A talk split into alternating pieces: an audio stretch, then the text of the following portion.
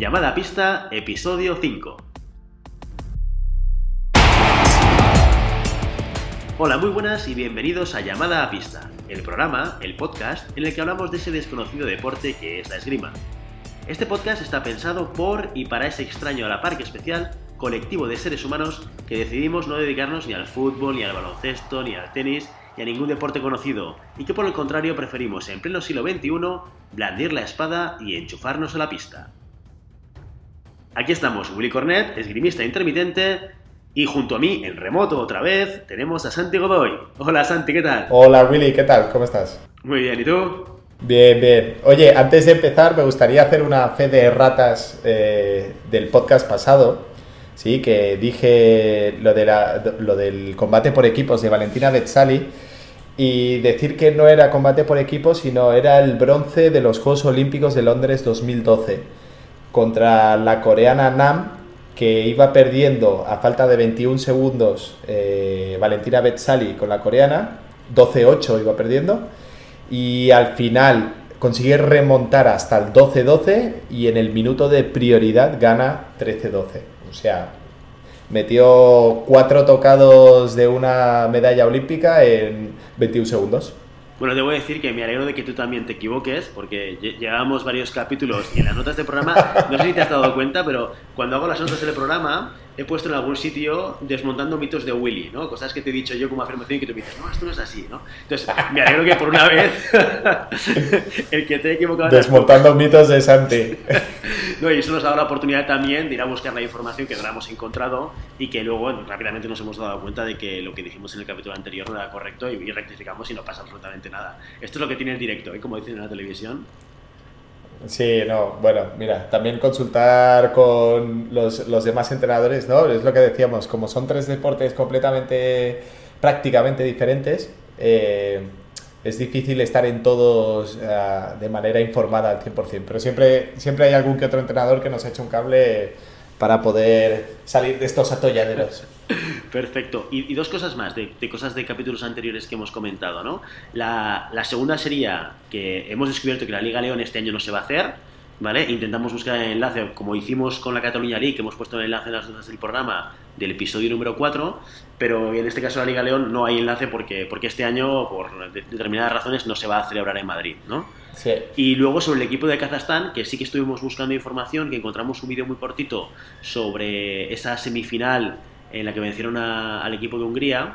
Eh, eh, y, simplemente decir que la, digamos, la medalla que tiene Kazajstán es medalla de, plata en, eh, en, esta competición y que es con el, contra el equipo de Hungría y que también tenemos enlace en, en las notas del programa del episodio número 4.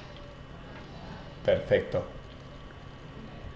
Muy bien, pues antes de empezar a, nuestro tema, hoy, hoy toca hablar de zapatillas hemos dedicado un poco de tiempo a buscar información y, a, comparar cosas, pero me gustaría antes de nada, primero agradecer más feedback, ¿no? En el episodio anterior hablábamos del feedback que nos había dado Carlos y hemos tenido la suerte que en las últimas semanas ha habido más gente que nos ha contactado, gente ya que no está dentro de nuestro circuito de gente conocida, lo cual es una alegría, ¿no? Y, eh, si te parece, eh, leemos un poco lo que nos han dicho para que la gente vea qué tipo de comentarios recibimos. Y tanto, y tanto. Eso la verdad es que ha sido como un chute de de motivación extra, ¿no? Que al final no solo lo estamos haciendo para familiares, sino que hemos conseguido llamar la atención de más gente. Pues mira, aquí eh, hemos creado también, que no hemos hecho todavía, ¿eh? tenemos perfil en Instagram y en Facebook. Con poco contenido, por ahora solamente publicamos cuando subimos algún episodio extra, pero ya ha habido gente que nos ha contactado a través de estas plataformas. Y por ejemplo, José Piñeiro, que trabaja en el, el, Valladolid Club de Esgrima y que también es presidente del Compostela Esgrima, nos envió un mensaje por Facebook que dice lo siguiente. Dice, qué bueno, lo que parecía difícil lo habéis conseguido. Innovando, esgrima para escuchar. Os, os felicito.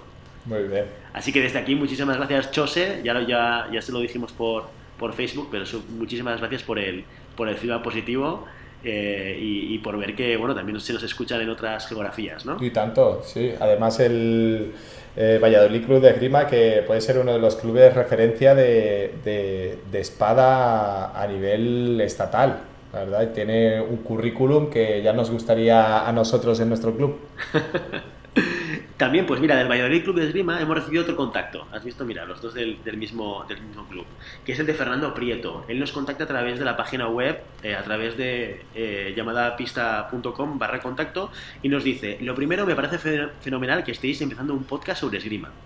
Muchísimas gracias, Fernando, primero de todo. Dice, lo segundo, me gustaría que hablarais y dierais vuestra opinión sobre el cambio de normativa de las pasividades, que es algo que nos toca muy de cerca. Gracias y mucho ánimo, que el principio es lo que más cuesta. Sí. Mira, eh, entiendo que eh, nos toca muy de cerca porque la, entiendo que es un espadista.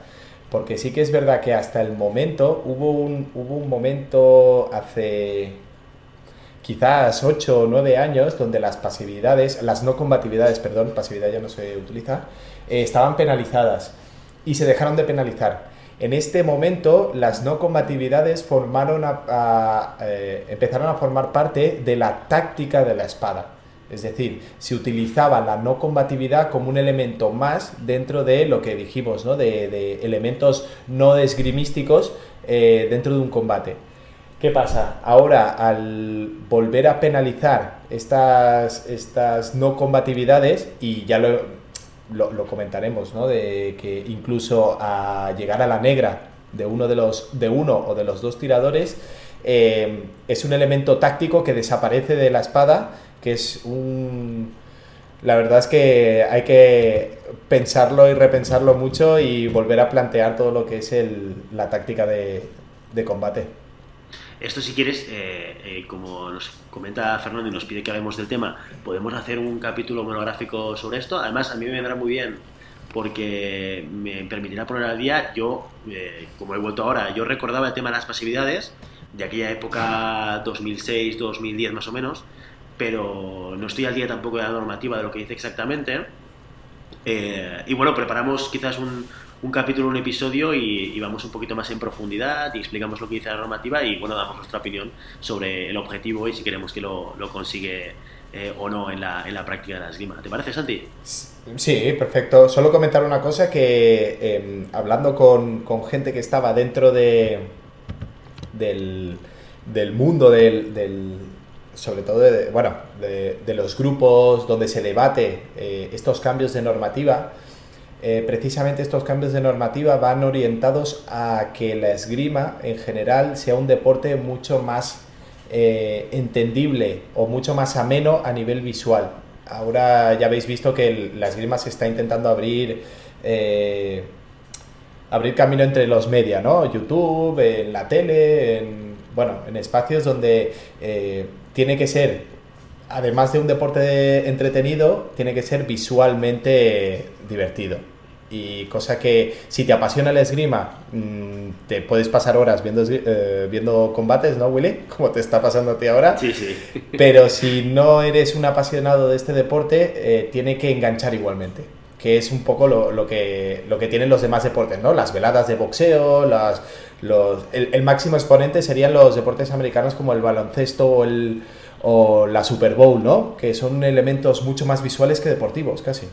No, no, y además, fíjate, el, eh, el fin de semana pasado eh, eh, se, se, organizó en, en, Qatar, en Doha, el Grand Prix, y, y, ahora que estamos otra vez metidos un poco en, en la dinámica esta de seguir lo que pasa en la esgrima, eh, he dedicado parte de mi tiempo a ver vídeos, a seguirlo y, he descubierto, el, como comentábamos antes de, empezar a grabar, ¿no? la página web de la FIE, que es brutal, a nivel de información, todo lo que tiene, todo lo que te aporta sobre los combates que hay entre los diferentes tiradores, el ranking internacional, etc.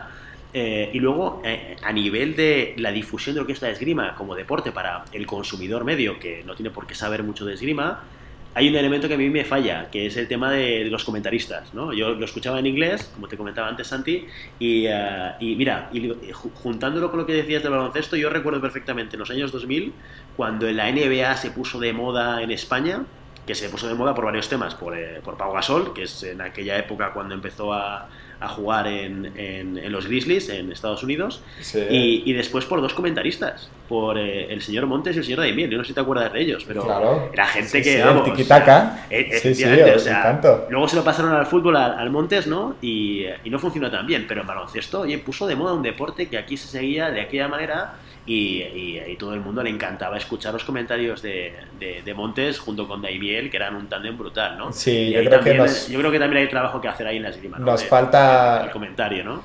Sí, pero ¿sabes lo que pasa? El, la gran dificultad que existe en este, en este tema, que precisamente tú, mejor que nadie, puede entenderlo, es el nivel de complejidad que tiene este deporte como para que venga alguien de fuera ¿no? que no sea practicante regular o que no sea una persona formada en, en lo que es la esgrima, eh, hacer un, un, un, comentario interesante, ameno y verídico.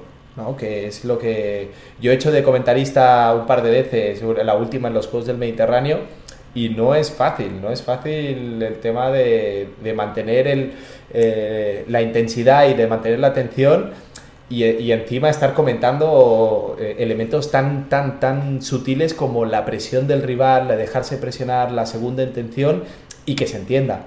O sea que yo creo que ahí tenemos un, un océano azul de, para investigar y, desarrollar estos, estos comentarios.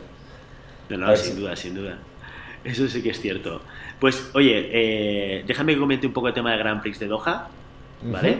Que fue el 25 y el 27 de enero y ahí hay dos elementos a comentar importantes e interesantes. Uno es que Julen Pereira, eh, representante español, consiguió la segunda plaza y le permitió catapultarse al, a la posición número 11 del ranking, del ranking mundial que pasaba creo que el 24 o el 25 y de verdad es que hizo un campeonato excepcional, ¿no? Súper bueno. Yo pude ver las semifinales y que estuvo tirando contra Bogdan, contra un ucraniano que está el número 2 del ranking internacional y luego la final contra, contra Clegane, no sé si es Juego de Tronos, pero vamos, el Yannick me parece eh, Sir Clegane, ¿eh? la montaña.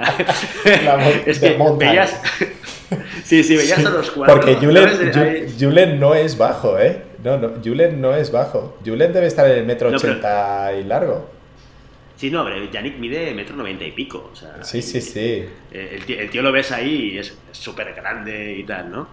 Y, eh, y, bueno, felicitar a Julen desde aquí, ¿no? El, resultado fantástico y joder, que sigan ahí los resultados con el esfuerzo que lleva detrás, que no es nada fácil, esto ya lo sabemos. Sí, solo, solo comentar que, bueno, Julen en realidad es una persona, un, tirador fuera de élite, eh, fuera, de élite, eh, fuera de serie, un élite en todo lo que hace y, y curiosamente es muy joven, o sea, curiosamente, es muy joven eh, en el sentido de...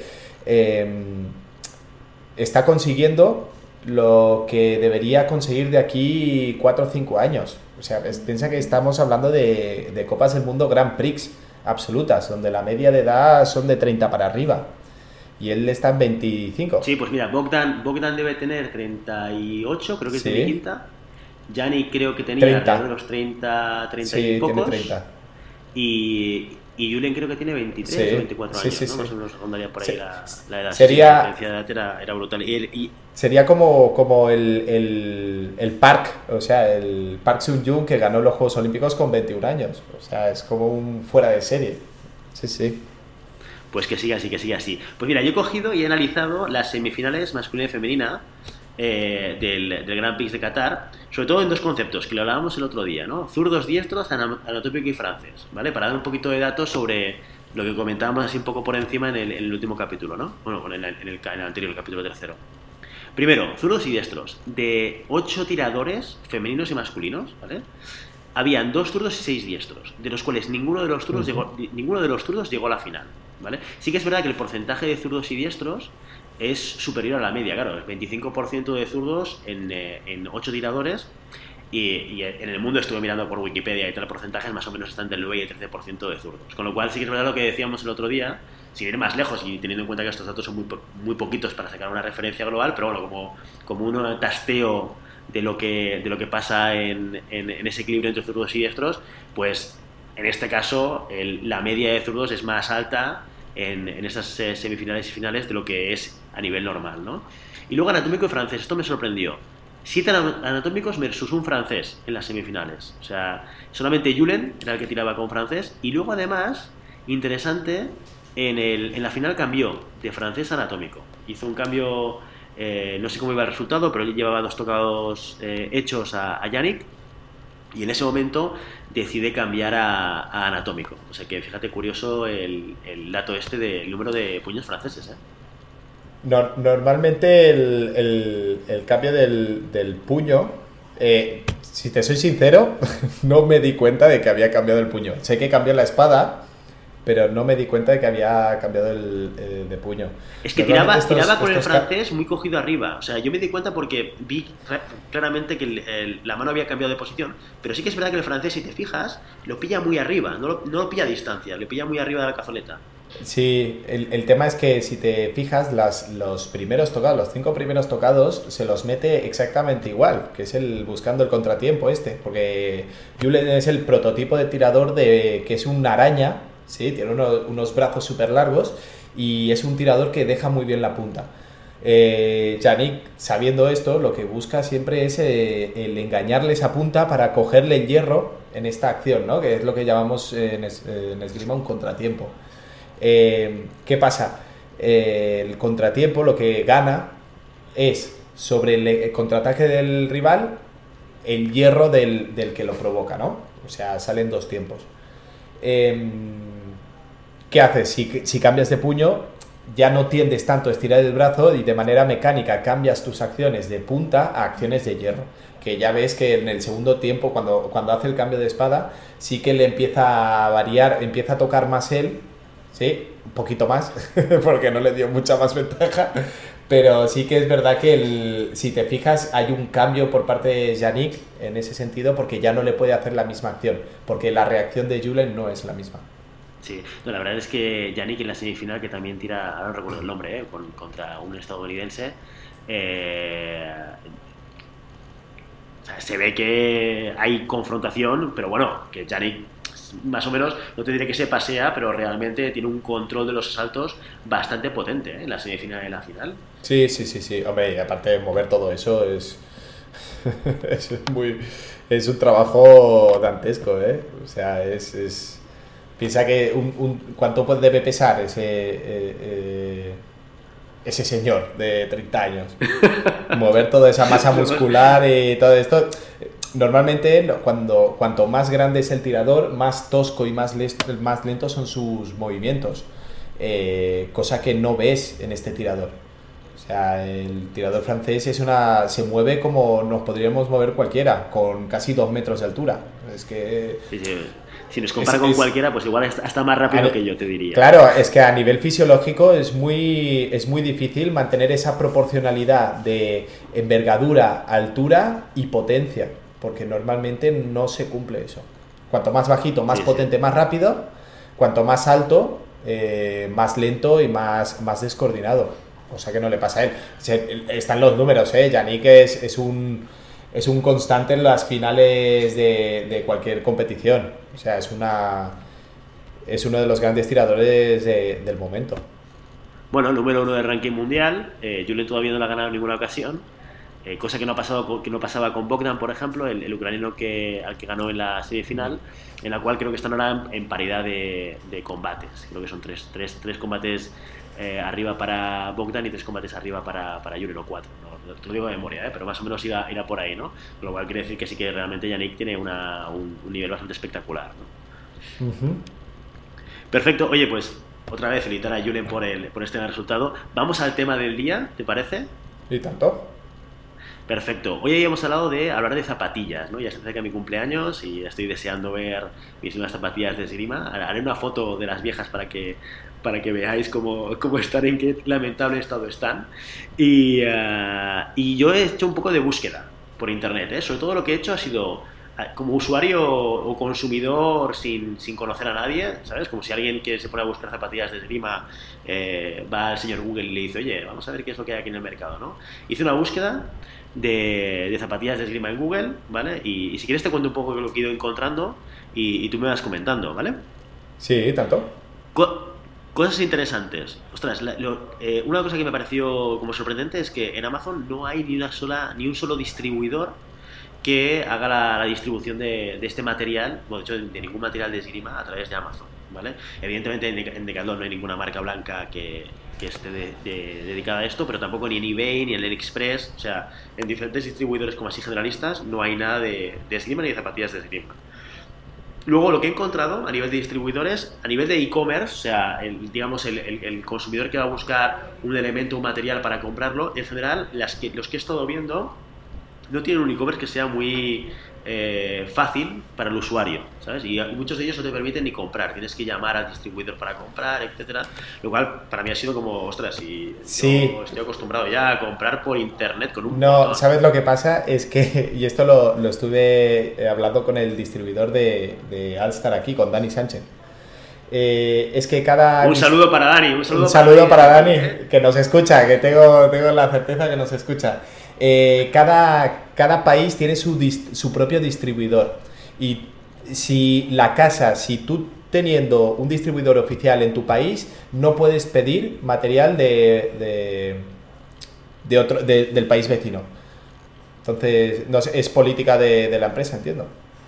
Ah, por eso, bueno, pero eso quiere decir que no puedes hacer envíos al extranjero, pero envíos dentro a nivel nacional, es decir, ponerte una, un carro de la compra para poder comprar, pagar con tarjeta y que te lo envíe quien sea, ¿sabes? No, no sé, no soy un experto en e-commerce, ¿eh? pero acostumbrado a la usabilidad de otras eh, distribuidoras de e-commerce, ¿sabes? Aquí me, he encontrado con, ostras, no, no, lo puedo comprar con un clic, ¿no?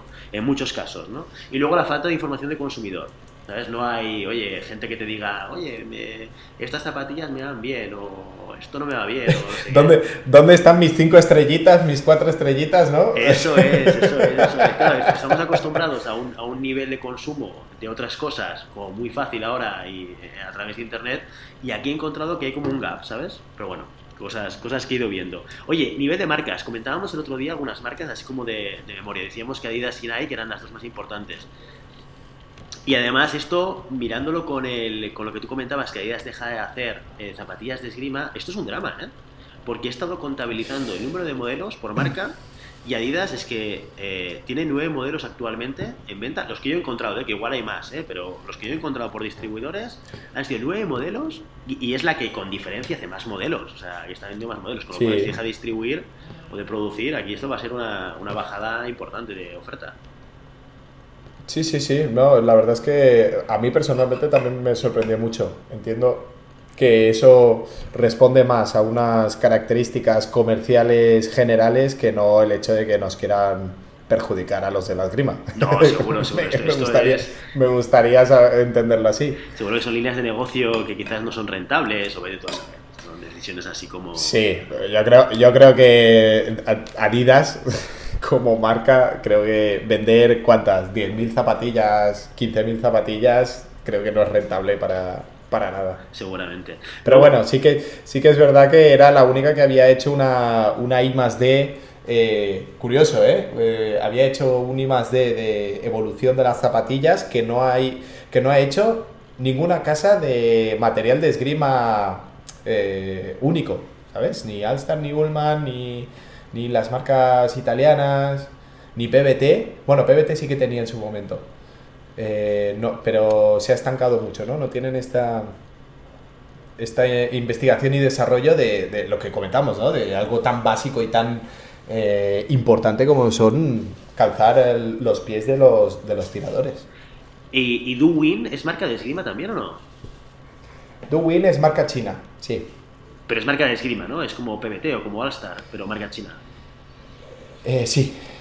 Vale, sí, no, esta es una de solo, de, solo de zapatillas. Duwin es solo, zapatillas, no hay ah, trajes zapatillas. Vale, vale, vale, vale. vale. Porque lo comentabas el otro día y sí que he encontrado que efectivamente Duwin eh, propone dos modelos de zapatillas de esgrima. Eh, y, bueno, es la única marca china que he encontrado. Luego he encontrado también otra, bueno, Puma, Puma que, que es eh, Puma me ha sorprendido verlo, sí, sí. Sí, pues es, que es una marca que es muy hermana a Adidas, porque es la, familia Dassler, que es la que de la que nace Adidas y Puma, hay un momento que se separan, ¿no? Pues hay un modelo de Puma, tío, que lo he encontrado... Pues- luego eh, colgaré en las notas del programa un cuadro que he hecho de los distribuidores que he encontrando de las marcas y modelos, para que la gente vea dónde puede encontrarlo. Pero he encontrado un modelo de Puma, tú, de, mar- de zapatillas de esgrima. Y luego he encontrado una marca japonesa que se llama Yonex, que también la puedes encontrar en distribuidores españoles. Yonex, tío, es una marca japonesa Yonex. que si vas a la web, sí, sí, si vas a la web, se presentan como especialistas de golf, tenis y badminton, pero tienen dos modelos de zapatillas también, de zapatillas de esgrima específicamente, ¿vale?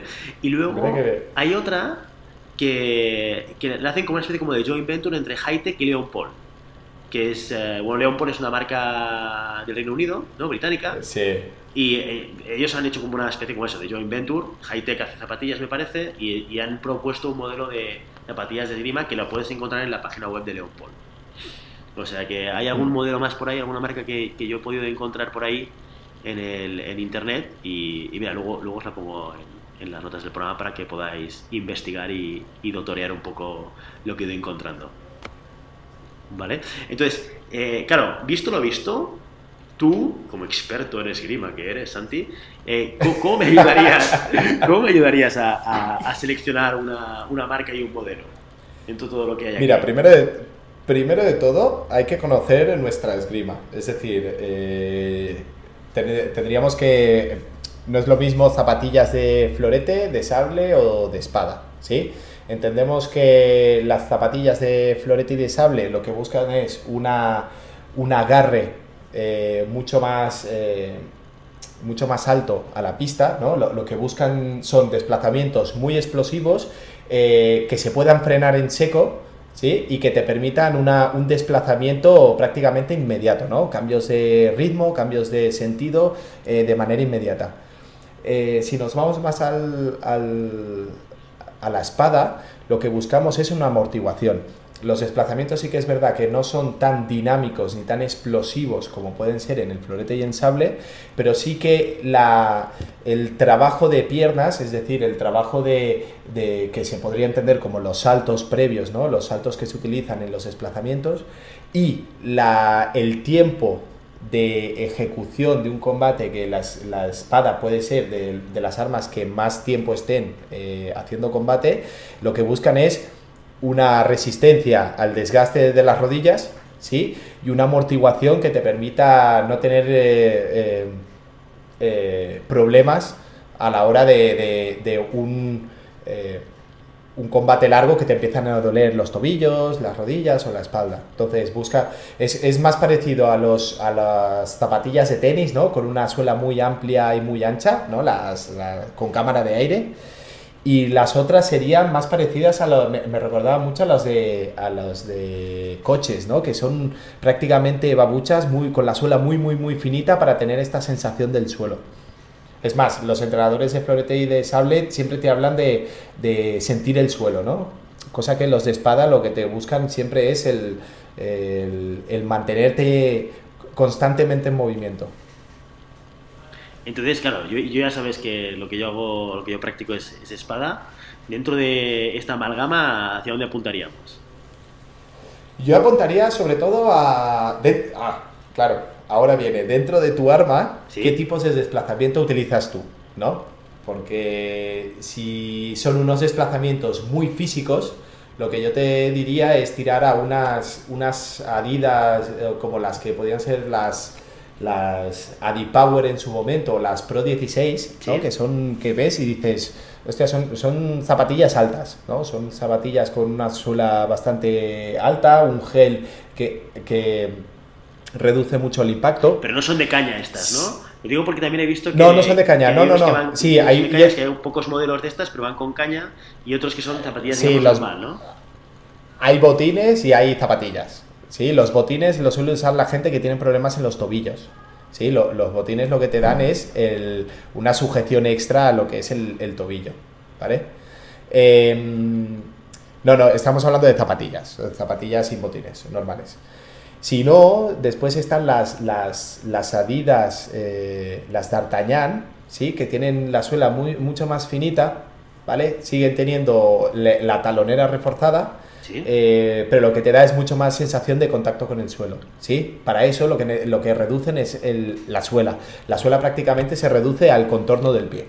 Creo sí, creo por que estas son las tienes- que tengo yo ahora, ¿no? Las, no sé qué versión de las D'Artagnan son, pero. yo- La- tú tienes la- las que tienen la punta negra, ¿no? Sí, sí, sí, sí, sí, correcto, sí, sí. Sí. Pues sí, sería más esto, sí, que la suela es bastante finita. Entonces, bueno, depende de tus necesidades. Hay gente que eh, eh, sus necesidades son más eh, de bienestar, por decirlo de alguna manera, y no tanto de, de, sacar ventaja del desplazamiento y otra gente que no necesita este bienestar en tema de, talones y rodilla y lo que busca es el 100% de la sensación del suelo. Eh, yo a ti, te con lo poco que te mueves, te recomendaría una... Oye, gracias, ¿eh? te recomendaría una de las de la suela fina, la verdad. Piensa que el, pesan menos, son menos toscas, son más fáciles de mover. Vale, estas serían unas salidas, ¿no? Estamos hablando de la, decías, la D-Power o bien la... Mm, las D'Artagnan, ¿no? Las D'Artagnan, las D'Artagnan, eh, las marcas Do-Win, las Leon Paul no las conozco. O unas Nike, las Nike para mí puede ser de las mejores zapatillas que se han creado, ¿eh? Que precisamente son las que utilizaban Julen Pereira en, el, en la competición de Doha. La podéis ver ahí. Bueno, Julen Pereira y eh, Yannick también utiliza las mismas. Sí, Bogdan también utiliza las mismas. Bueno, es que las, las Nike, eh, ¿cómo se llama estas? Las Air Power, ¿no? ¿Se llaman o...? no lo sé. Como Nike... no, Air Power no, Air Zoom, Air Zoom. Las ah, Air, Zoom, sí, estas. De los, de los uh, ocho tiradores masculino y femenino de las semifinales, lo utilizan la inmensa mayoría. O sea, la mitad de ellos utilizan las, las Air Zoom. No, no, y, te digo que el, tema es que Nike eh, lo que ha tirado más es, eh, al igual que Adidas creaba marcas, es decir, creaba diferentes tipos de, zapatillas, Nike lo que ha hecho es el mismo, la misma zapatilla crearlo en mil colores diferentes. Y las iZoom las puedes encontrar en amarillo fosforito, en gris, gris con rosa, en rosa, en blanco y rojo, en gris y fosforito, en azul. Entonces es la misma zapatilla que ha hecho diferentes modelos. Entonces es la, es curioso porque en la misma zapatilla te puedes comprar la misma zapatilla tres veces y que sean tres zapatillas diferentes. Sí, sí, no, la amarilla tuvo mucho éxito ¿eh? en las semifinales de... Yo tuve, las, yo, tuve las amarillas, sí, sí. Son muy cómodas, ¿eh? Son muy cómodas. Sí, sí. tuvimos la oportunidad de, contactar con Julien a través del Instagram y, eh, aprovechamos para preguntarle por esto. Porque cuando eh, yo veía la semifinal no me quedaba muy claro qué zapatilla era, y entonces le envió un mensaje, le dijo, oye, eh, Julen, eh, si no te importa, dinos qué zapatilla utilizas. Y efectivamente nos confirmó que era la Airzoom y que la estaba probando esta temporada y que estaba muy contento con la compra. Con lo cual, pues mira, tenemos ahí una referencia de, de alguien de élite eh, que, que, nos comenta cómo se siente con las, con las zapatillas, ¿no? visto lo visto, yo creo que hay un tema aquí importante tener en cuenta a la hora de seleccionar ahora las zapatillas que, podemos, que podremos ver o que podré ver a finales de este mes, y es el hecho de que Adidas deja de hacer zapatillas, ¿no? Y, bueno, eh, aquí... Por lo que me ha comentado Dani Sánchez, harán para el mes de marzo unas, si no son las últimas, eh, sacan unas nuevas zapatillas para, entiendo que cerrar el, el chiringuito. Se despide con otra zapatilla más, o sea que habrá que esperar a ah, verlas, a ver cómo son. Sí, sí. Bueno, a mí ya no me llega. Mi, cumpleaños es en febrero, tío. No puedo esperar a marzo. sí, que los regalos caducan, ¿eh? Eso de, no, no, ya lo pide en marzo, eso ya no... ya lo has visto. Ya no vale, ya no vale. Oye, pues mira, eh, si te parece lo dejamos aquí.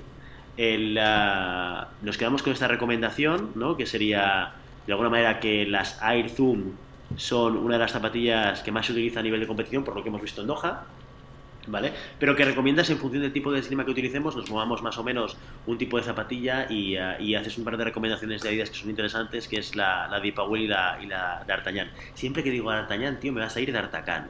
Sí, juro, ¿eh? no, no eres el único, ¿eh? a mí también me pasa. Digo Darta y me sale Can, o sea... Pero lo más, lo, más, lo más duro es que cuando le dices a un niño D'Artagnan, te dice, ¿y ese quién es? O sea que hemos cambiado ya completamente de generación.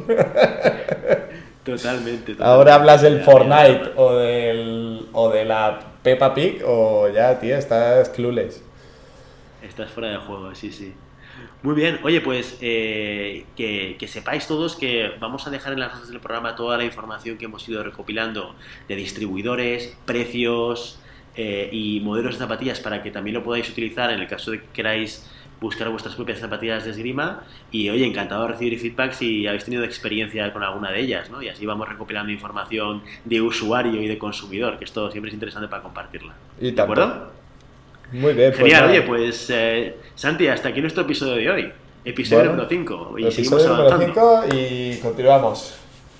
Genial. Oye, pues eh, nada, oye, como siempre, invitaros a todos a que os pongáis en contacto con nosotros, nos deis vuestra opinión, nos digáis si queréis que leemos de algún tema concreto, como ya ha hecho Fernando, y que cogeremos esta, este guante que nos pasa y lo convertiremos en un monográfico de podcast.